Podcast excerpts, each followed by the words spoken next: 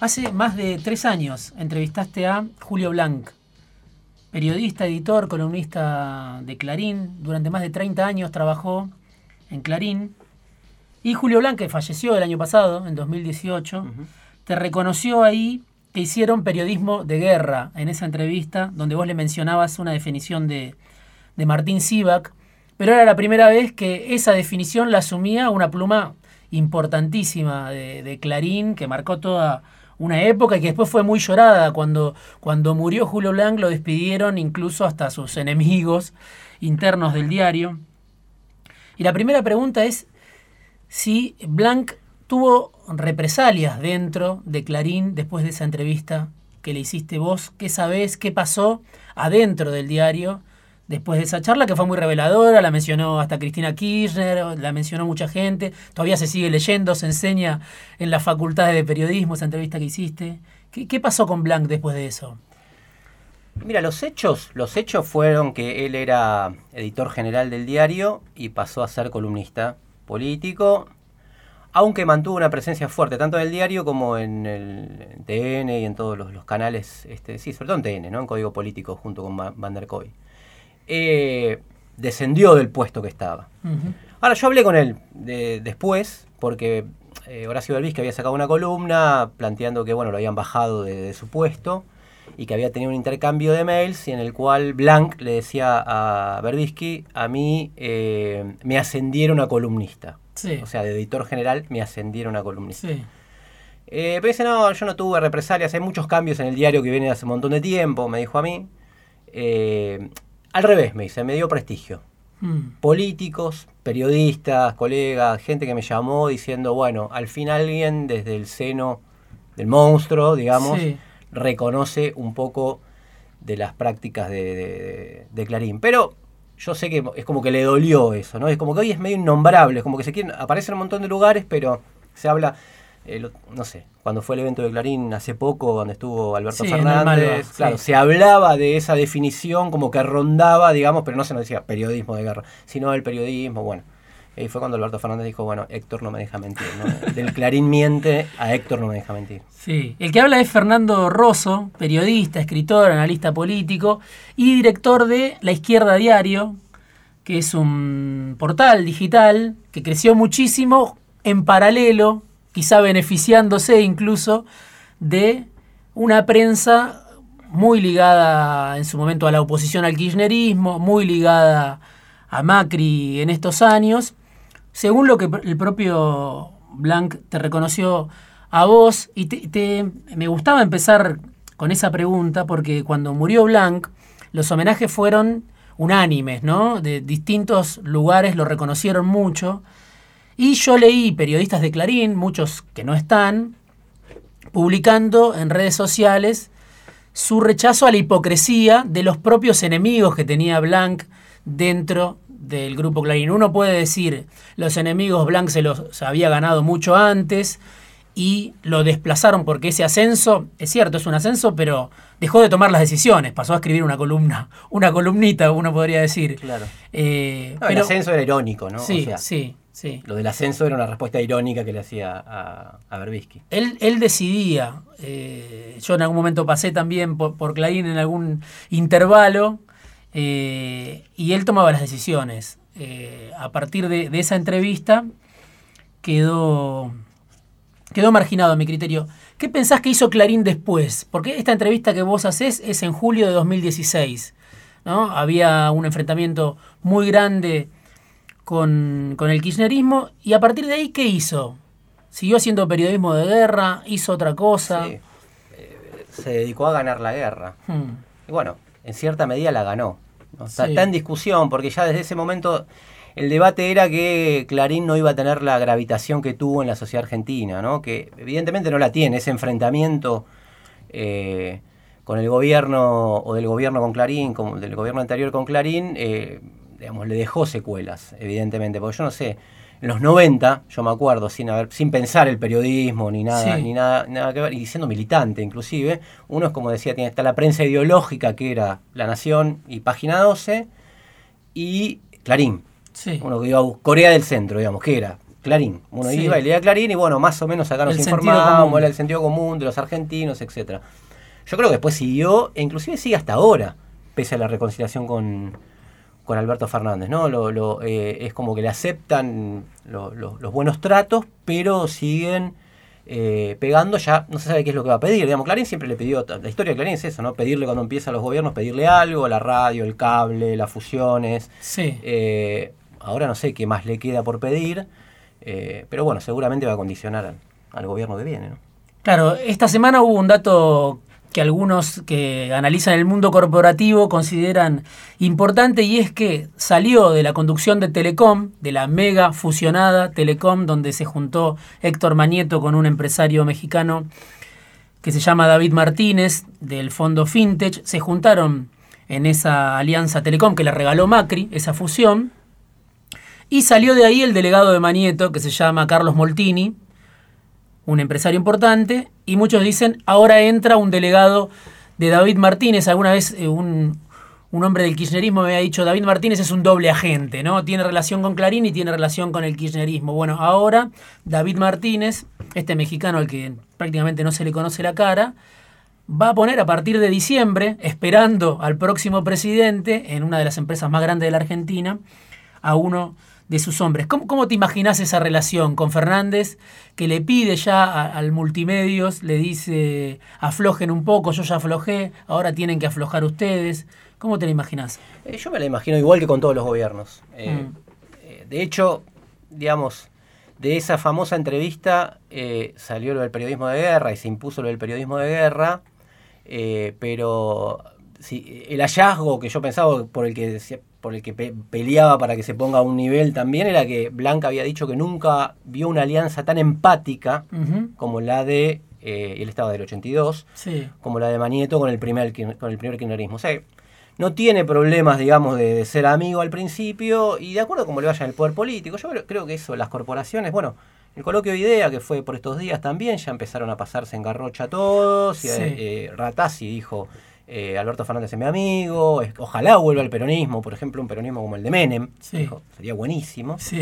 Eh, y me parece que depende también del poder político, ¿no? Lo que, lo que me parece bueno los trabajos de Sivak, y mirando en perspectiva a Manieto de su rol, su función, es que siempre fue un gran estratega, ¿no?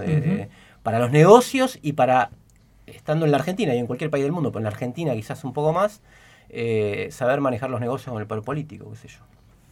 ¿Qué pasó con Izquierda Diario, que surgió antes del 2015, ¿no? Sí, 2014. 2014. ¿Cuántas visitas tiene hoy? Y tiene 2 millones promedio, a veces tiene 3, a veces tiene un poco menos, eh, mensuales. Sí. Eh, está ahí, estabilizado ahí, que está bien. No sé, lo último que había visto de página eran unos 10 millones más o menos. Sí.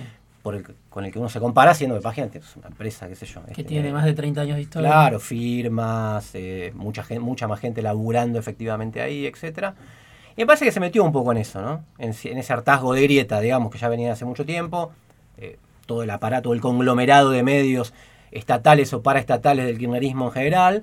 Y bueno, Clarín por otro lado, y era, era como un Corea del Centro contra todos, digamos, ¿no? Un poquito para cada uno, ¿no? Sino un Corea del Centro, este, digamos, diferenciándose de, ambos lados. También tuvo que ver con el crecimiento de la izquierda, de figuras políticas de la izquierda. Digamos, ahí es como que se hace una sinergia que yo veo las dos cosas. Si la izquierda tuviera el peso que tiene, no, no sé si pudiese despegar un diario como diario digital. También las posibilidades digitales. Hacerlo en los años 70 era una cosa de locos. Hubo pocas experiencias, noticias eh, de Montoneros, El Mundo, el PRT. También lo digital facilitó mucho y bueno, ahí nos pusimos, qué sé yo. La izquierda diario que tiene alrededor de 2 millones de visitas y que uno puede ver que es compartida incluso por otros sectores, ¿no? El emprendimiento que surgió es un periodismo militante, como le gusta decir a, Fernando Rosso, el, entrevistado de esta noche en Fuera de Tiempo. Es un periodismo militante que surge desde un partido de izquierda, el Partido de los Trabajadores por el Socialismo, el PTS, donde bueno, estuvo Miriam Breckman acá hace no tanto, estuvo Chipi Castillo también el año pasado. Digo, surgir desde un partido, de una izquierda trotskista y llegar a dos millones de votos es algo que. dos millones de, visitas, perdón. Es algo. millones de votos estaría bastante bien también. La izquierda sacó un millón y pico. Sí, un millón doscientos, trescientos mil. Trescientos mil en alguna. En 2015. En 2015. Pero digo, es, es algo impensado en otro momento, ¿no? Es, sí, es impensado. Eh, pues digo que también hay, es como que hace sinergia con el crecimiento político del del, del, partido, ¿no? Y también con las posibilidades digitales, porque antes vos sacabas una prensa semanal, la tradicional prensa de izquierda, periódicos de izquierda, un periódico semanal, 24 páginas, no sé, 32. Sí. Y bueno, ¿qué te alcanzaba? ¿Viste? La línea partidaria, los temas duros, economía, sindical, movimiento estudiantil y por ahí en la última página una crítica de cine que nunca nos gustaba, digamos, ¿no? O sea, la, bueno, el, el, lo digital te da la posibilidad de discutir cultura, discutir ideología, eh, ciencia, que también, historia, por ejemplo, que en todos los, medios, eh, lo escuchaba Dad el otro día, porque uno como que sigue, ¿no? Esas cosas, y Infobae dice que en historia es una de las páginas que más, de, los, de las secciones que más se, se visitan, eso te amplía también, ¿no? Junto con hacer un poco de periodismo en el sentido de no ponerle el programa y la línea absolutamente todas las notas y el último cable que... Sí, y entrevistar a mucha gente y darle voz a mucha gente que no coincide necesariamente con la línea partidaria. Vino Fernando Rosso, director de Izquierda Diario, militante, analista político. Tiene un programa de radio también en Radio con Vos, los domingos pasamos el chivo. Y vamos a ir a un corte y enseguida volvemos con Fernando Rosso para hablar de estas elecciones y del país que viene a partir del lunes que viene.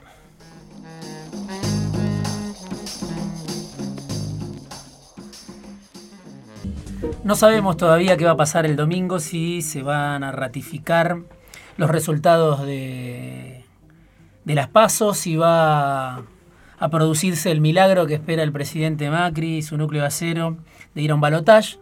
Pero ya sabemos que fracasó Macri, fracasó en sus objetivos por lo menos, sus ambiciosos objetivos, lo de una élite que lo acompañaba, lo de algunos intelectuales que, que lo respaldaban.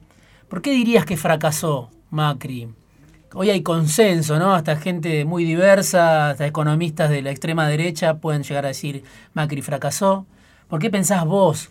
¿Por qué dirías vos que fracasó ese proyecto que en, el 2017, hace dos años nada más, tuvo el 40% de los votos o más a nivel nacional? Eh, mira, cuando empezó el gobierno, cuando asumió Macri, eh, nosotros hablo colectivamente, digamos, dijimos, eh, va a ser todo lo neoliberal que le permita la relación de fuerzas. Mm. Y mucha gente se reía porque decía, bueno, todos los gobiernos son lo que la relación de fuerzas le permite, ¿no? O sea, le permite ser. Pero bueno, tenía algo de verdad en el sentido de que venía con un programa, eh, al margen de que al principio fue gradualista, simuló su lo que está mostrando ahora, digamos, su verdad que está mostrando ahora. Venía con un programa para un experimento de tipo menemista, digamos, este, neoliberal puro, neoliberal normativo, digamos, de una etapa normativa del neoliberalismo que ahora está en crisis como se demuestra en Chile, digamos. Entonces ya se veía en ese momento. A abrirse a un mundo que a la vez ya no estaba más, o sea que se cerraba porque volvía, digamos, la Unión Europea se descomponía y volvía el peso de los estados nacionales, Trump en los Estados Unidos, eh, con, la, con, la, con las, digamos, las ínfulas de hacer un ajuste de, reformismo permanente, reforma laboral, reforma previsional, eh, el límite más fuerte lo tuvo en 2017, diciembre de 2017, cuando intentó hacer la reforma previsional. Y a mí me parecía que eso era muy difícil hacerlo en Argentina, siendo una derrota de los sectores populares, para decirlo ampliamente, importante. Menem lo pudo hacer después de, no sé, echar 300.000, 500.000 empleados estatales, una crisis como la del 89. Sin haber tenido una crisis el gobierno de Cristina, sin haber, ah, digamos, había muchos desequilibrios económicos, pero no terminó una crisis catastrófica en la que la sociedad diga, bueno, que alguien nos salve y nos saque de esto. Menem lo hizo parte desde la identidad del peronismo, ¿no? Bueno, también, ¿no? O sea, con los sindicatos jugándole a favor, digamos, mm. sindicalistas ricos, trabajadores pobres, con todos los fierros puestos para hacer un ajuste de ese tipo, pero con vientos internacionales a favor, con un mundo post caída del muro de Berlín que estaba dispuesto a financiar democracias, digamos, ¿no? endeudar y financiar democracias que mantengan la estabilidad este, y bueno, ir a un plan neoliberal. Eh, el mundo de Macri era muy distinto, de hecho él esperaba que gane los demócratas en Estados Unidos y le vino Trump, apostó por los demócratas. Eh, y después me parece que tuvo un mesianismo de ese plan, como que se subió a la moto de ese plan y no frenó en ningún momento, excepto en 2017, que es donde para mí empieza verdaderamente su crisis, porque lo dejan de financiar los mercados porque no estaba haciendo las, las contrarreformas, no está haciendo los deberes, digamos. Eh, y bueno, después lo que viene, el fondo, las exigencias del fondo, la fuga de capitales, haber desmantelado todo control de... Hubo cierta mala praxis, como dicen algunos, pero me parece que estaba, estaba mal parido, ¿no? Desde el principio. ¿Pero tenía un programa equivocado o leyó mal a la sociedad argentina que lo votó, ¿no? Porque hoy hay votos que, que, van y vienen, ¿no? Son los votos del 2011 de Cristina el 54%, en el 2015 una parte debe haber ido a Macri y ahora está volviendo al peronismo se equivocó con, la receta, se equivocó con la caracterización de, la sociedad que lo había apoyado. Eh, yo creo que se equivocó con la caracterización de la sociedad y eh, se equivocó con la fortaleza política que tenía, hmm. en la creencia de la fortaleza política que tenía, que se confirmó en 2017. Y no solo se la creyó él, sino que se la hizo creer a mucha gente, ¿no? de, digamos, periodistas, opositores, etcétera, que lo veían como imbatible, ¿no? Era como la, el descubrimiento de la nueva política que nos dirigían por la Big Data, por las redes sociales. Hablaban de un Macri parecido a Perón, hay varias columnas. venido de otro planeta, dijo, bueno, Fidanza, para nombrar alguno en La Nación, este venido de otro planeta, que, bueno, ya sabían, bueno, el, todo el, manual de Durán Barba, ¿no? O sea que la, sociedad ya no, no piensa más en términos colectivos. Eh, una sociedad como la chilena está explotando inclusive, pese a tener varias de esas características, bueno, la sociedad argentina era un plan como, digamos, para aplicar que ni siquiera la dictadura pudo triunfar en términos totales de lo que quería Macri. Sin el, espíritu del plan expert, sin sindicatos, sin organización colectiva. Bueno, la sociedad argentina, pese a que para mí tuvo como una pasividad inédita en estos últimos cuatro años, tiene su explicación social y política, ¿no? Pero este, eh, en última instancia lo terminó expresando mudamente, digamos, en estas elecciones. Pablo Gerchunov, que es un economista que, bueno, obviamente formó parte de, los últimos dos gobiernos del radicalismo, que es profesor en la Universidad Torcuato de Itela, él eh, en su momento, creo que en alrededor del 2017, justamente dijo, este es el tercer intento de modernización que hay en la Argentina. Primero fue la dictadura, después fue Menem, después fue Macri. Obviamente, es la misma caracterización que puede hacer alguien desde el peronismo o desde la izquierda diciendo Macri es la dictadura y es Menem.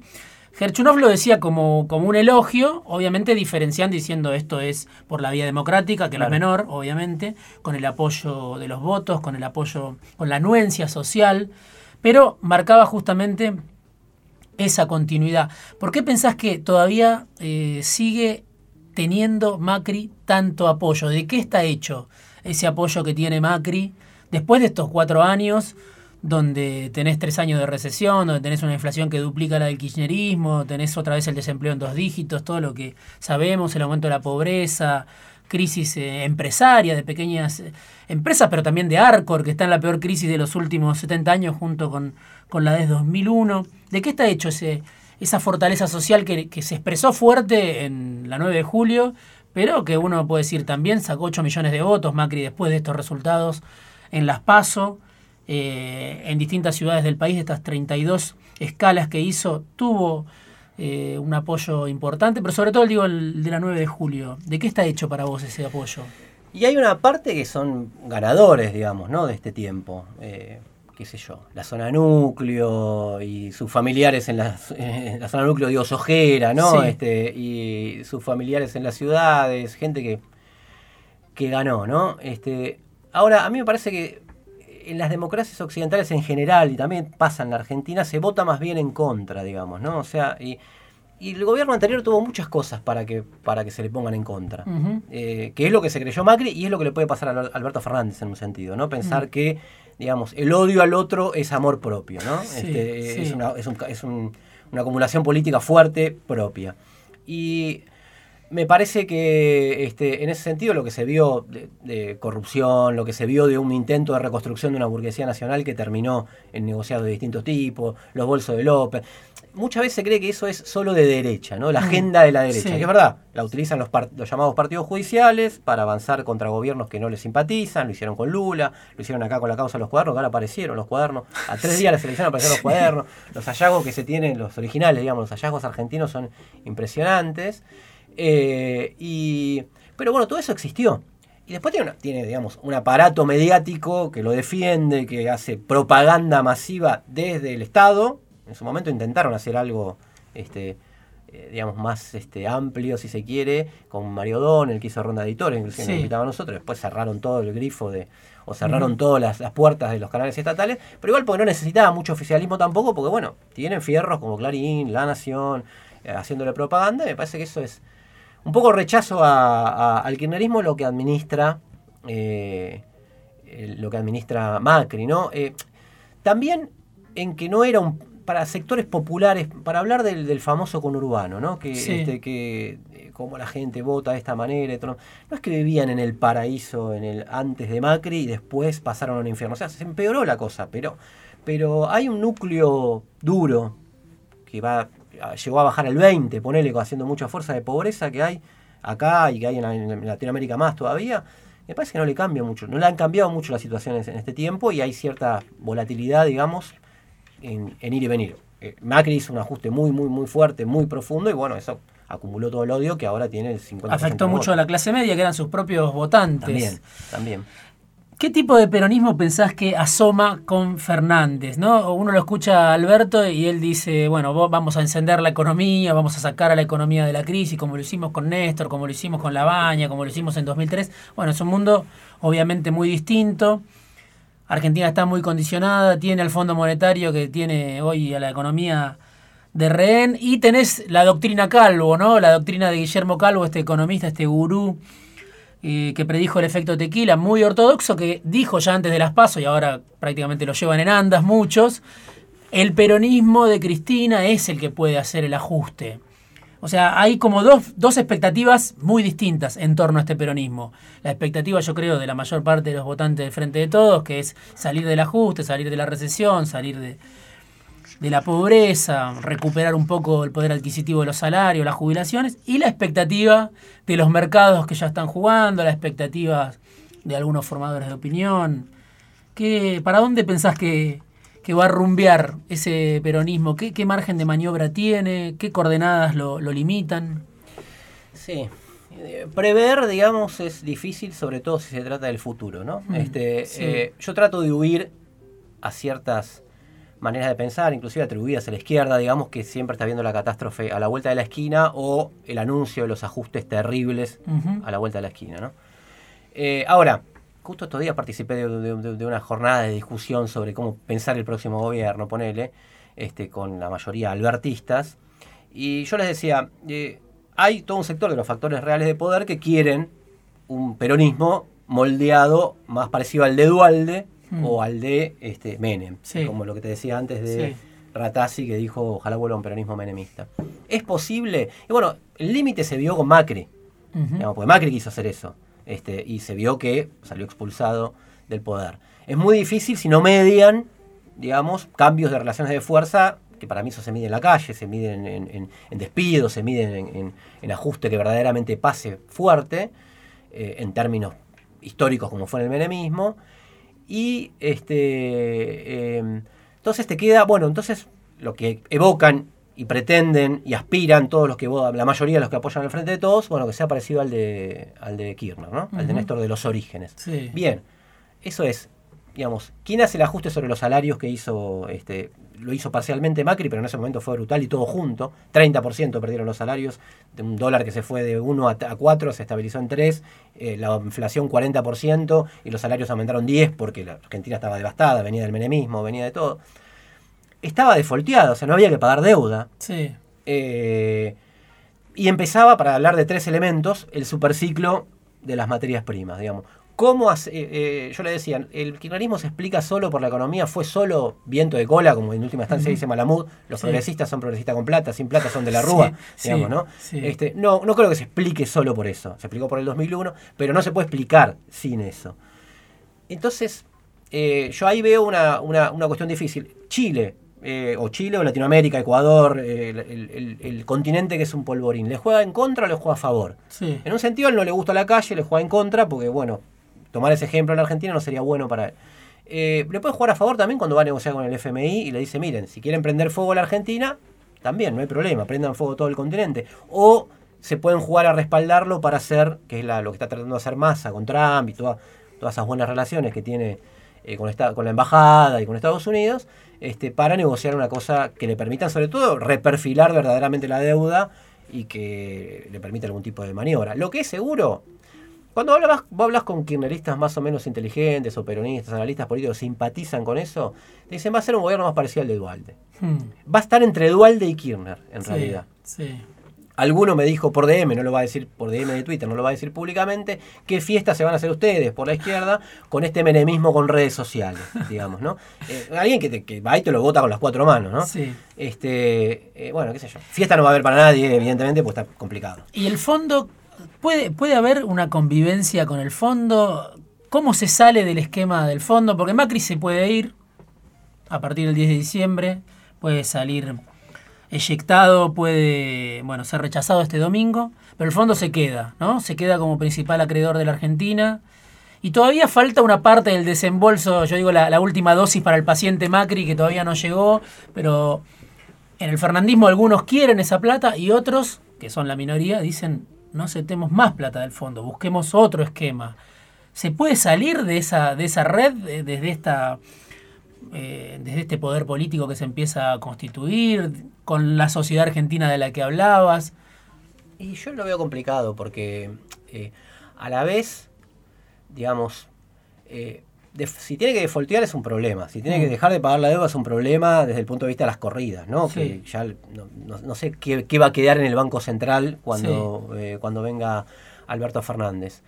Lo leí a Argüello, creo que es, que Sí. eh, probablemente cumple, Jorge Argüello, probablemente cumpla algún, este, algún rol en relaciones internacionales diciendo que la disputa entre Estados Unidos y China este, podría favorecer para apoyarse más en China. ¿no? Ahora, los préstamos del swap chino Sí. están atados al acuerdo con el Fondo Monetario Internacional. Supuestamente las reglas del fondo son mucho más rígidas que la re- renegociación que hizo Néstor Kirchner en el 2005, que fue con, con bonistas privados, acreedores privados, y la deuda no, no permite quita. Este, eh, entonces está pensando en un... Yo de difícil salirse sin eh, más quilombo, para decirlo de alguna manera, ¿no? Como para ir a negociar con el fondo diciendo, bueno, solamente con la fuerza de Chile, nuestra, eh, digamos, si no hay una... si no se le pudre más por algún otro lado, en la calle o en cualquier otro lado, este, que le permita negociar mejor. Yo creo que la fortaleza de Néstor Kirchner, distorsionadamente, para decirlo de alguna manera, en su momento, en su este, afrenta a poderes eh, fácticos, en su pelea con Clarín, en su discusión con el fondo, estaba mucho el país del 2001 de fondo, Mm, ¿no? La música mm. del país del 2001. Sí. O sea, acá con esto voy y negocio. Con eso administró. La pasividad de todos estos años, en parte por responsabilidad del peronismo en todas sus, eh, digamos, ramas, Sí. dirigencia sindical, dirigencia social, el Papa, peronista, Sí. eh, el peronismo político, hay 2019, eh, no sé si cuánto te juega a favor ahora para decir, bueno, ¿Cómo es la relación de, la izquierda con ese peronismo, ¿no? que durante los años del kirchnerismo coincidieron en el diagnóstico? Lo vimos a Nicolás del Caño el domingo pasado en el debate. Fue muy criticado en el primer debate y fue muy elogiado en el segundo debate. La pregunta es, ¿mejoró del Caño o pasó de pegarle a Fernández a, a pegarle a Macri? Y eso generó un apoyo de sectores que van a coincidir más con la izquierda, desde el peronismo, obviamente, que con Macri. Digo, el votante del Frente de Todos, el, el heterogéneo votante del Frente de Todos, creo yo que se sintió más identificado con el último del caño. ¿Qué pasó? ¿Mejoró él o cambió de, de eje, cambió de, de blanco? Mira, eh, el- del primer debate, Mario Weinfeld hizo, de página 12, hizo una crónica en la que él muestra y dice, eh, el del primero estoy hablando, ¿no? le pegó, le pegó a, a ambos por igual, o le pegó a los dos, más al presidente, Hmm, del primer debate. sí. Porque le dijo un montón de cosas a Macri. Hmm. Lo que pasa es que todo el albertismo intenso, digamos, veía solamente cuando le pegaba, entonces, viste, redes sociales, cuando le pegaba a, a Alberto Fernández. A mí me parece que en este segundo mejoró de conjunto él, porque es, es un, es, un, es una- es un sistema muy rígido, ¿no? O sea, Sí. dos minutos. Yo- en algún momento lo ayudamos algo en la preparación, es como que es imposible. eh, y mejoró él de conjunto, más contundente con Macri. Este, entonces parecía como que que no le este, que, que le había pegado menos a Fernando, que se había sumado al tridente Labaña, ¿no? Este, Fernández del Caño pegándole, pegándole a Macri. Eh, yo leí por ahí, entre todas las cosas, en el debate leí que alguien decía, este, muy bien, eh, eh, del Caño le dice a Macri lo que a mí me gustaría que Alberto le diga. ¿no? Sí. Ahora, eh, eso está bueno, digamos, ¿no? Pero aborto legal así abiertamente no le puede decir Hmm. por digamos, Sí. el acuerdo que tiene o su coalición. Aunque tampoco lo descarto que lo haga a futuro, pero por lo menos ahí lo dejo así.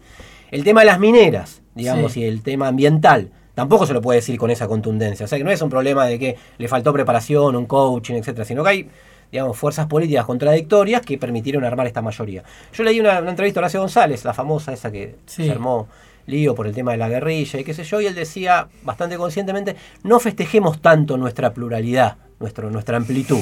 Dice, yo la considero necesaria, pero no salgamos a decir, mirá, sí, somos nosotros los que tenemos la amplitud y ustedes no saben formar mayorías, porque de esta mayoría sale Pichetto, eh, bueno, uno podría decir Perotti, Sí. uno- y Hay un montón. más, ¿no?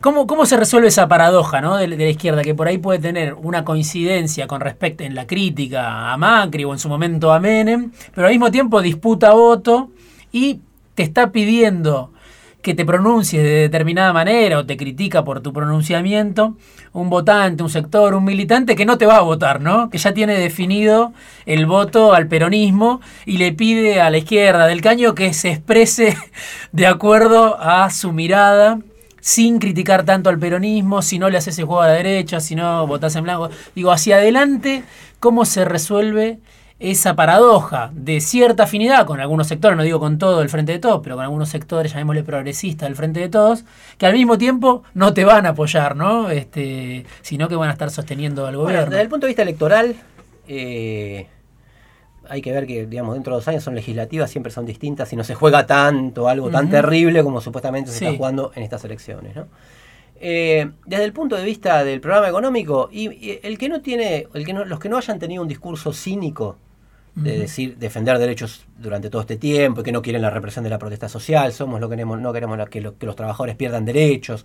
Eh, ¿Cómo se resuelve? Si eso, si el gobierno aplica eso y están de ese lado defendiendo eso, eh, digamos, yo creo, confío que hay gente que no, que verdaderamente quiere y lo encontrará en la calle, en sindicatos, en organizaciones sociales, haciendo un frente único, digamos, para pelear por ese tipo de cosas, que creo que hay mucha gente honesta y que lo piensa de esa manera y que ahora quiere, quiere sacarse a Macri de encima y bueno, será bancar el chubasco, digamos, que creo que, o bancar, bancar los trapos, digamos, que creo que estamos haciendo bastante bien eh, de la izquierda.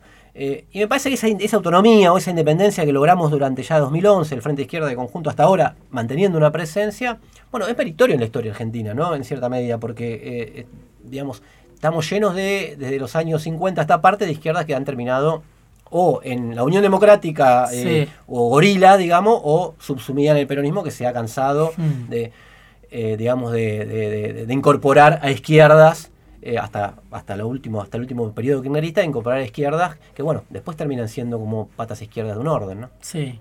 ¿Qué está pasando en Chile y por qué está pasando ahora? Ya se me está acabando el tiempo. Esto sería solamente para, para un programa. Vi que escribiste una nota que estás por publicar. Pero ¿qué está pasando y por qué ahora está pasando en Chile este estallido, esta irrupción de sectores que no estaban contemplados? Bueno, yo lo empecé a, seguir para, para entender también, ¿no? Mm. O sea, no es que uno sea especialista en la realidad chilena, ni mucho menos, pero me llamó siempre la atención como primer experimento neoliberal fundado desde la dictadura de Pinochet, por los, las grandes, los cráneos del neoliberalismo internacional, diseñaron un país. Eh, y, pero hubo muchas cosas en este tiempo, ¿eh? o sea, estuvieron los pingüinos en el 2006, estuvieron el movimiento estudiantil en el 2011, huelgas mineras, huelga de profesores, hubo un montón de señales que iban en este, en este sentido, lucha contra las jubilaciones privadas, porque hay FJP. Sí. Me parece que se agotó Un ese- esquema heredado de la dictadura que no se alteró nunca. Nunca, ningún, la, la concertación que se fundó en el 88 nunca cambió esa, esa, esa base, digamos, ¿no? Ese piso, flexibilidad laboral. Bueno, es, paradójico porque viene creciendo Chile, eh, digamos, a 3%, 4%, 5%, o sea, que hay crecimiento económico, pero con una desigualdad eh, impresionante. Y una forma de vida que se, se les vuelve insoportable. Leí un dato, una pavada, pero me llamó la atención, que en 2015 eran los principales consumidores de ansiolíticos de Latinoamérica eh, y cuarto del mundo. O sea, gente que vive pensando en cómo va a pagar la salud del enfermo que tiene en su casa, la, la carrera universitaria, que son ende- endeudamiento de por vida. Bueno, to- entonces los 30 centavos, no sé cuántos fueron del aumento del metro, me parece que fueron como una chispa nada más de algo que es interesante desde el punto de vista de si cambia un ciclo de un agotamiento del neoliberalismo en general, ¿no? Yo Sí. creo que en la Argentina el pronunciamiento político, más allá del voto de Alberto Fernández, ¿estás de acuerdo o no? Tiene que ver con eso también, tuvo que ver con eso. Este, eh, la crisis de Bolsonaro, que, no, que está como empantanado, venía como pisteando como un campeón, digamos, y ahora está empantanado políticamente, tiene que ver con eso, ¿no? Entonces, me parece que es más un agotamiento que una crisis coyuntural. ¿Cómo incide en la región? ¿Cómo puede incidir si esto eh, termina con un retroceso de Piñera en algún sentido? Ya, ya empezó a retroceder Piñera, pasó de decir que estaba en guerra a tratar de calmar con, con algunas medidas, hasta ahora no lo logró. Pero ¿cómo incide en este mapa, ¿no? En este mapa que está mutando de la región. Eh, para mí bien. Siempre toda lucha de clases, que nosotros hablábamos como en chino al hablar de, este tipo de cosas, pero el otro día lo dijo Pañi en su programa de televisión, dijo la lucha de clases. este, toda lucha de clases siempre juega a favor al margen de cómo se resuelva. Es impresionante porque eh, Piñera retrocedió, desde su ideario, retrocedió bastante. Todo lo que no se podía hacer era imposible hacer. Aumento de jubilación, aumento de salario mínimo, de repente, como por arte de magia, se pudo hacer.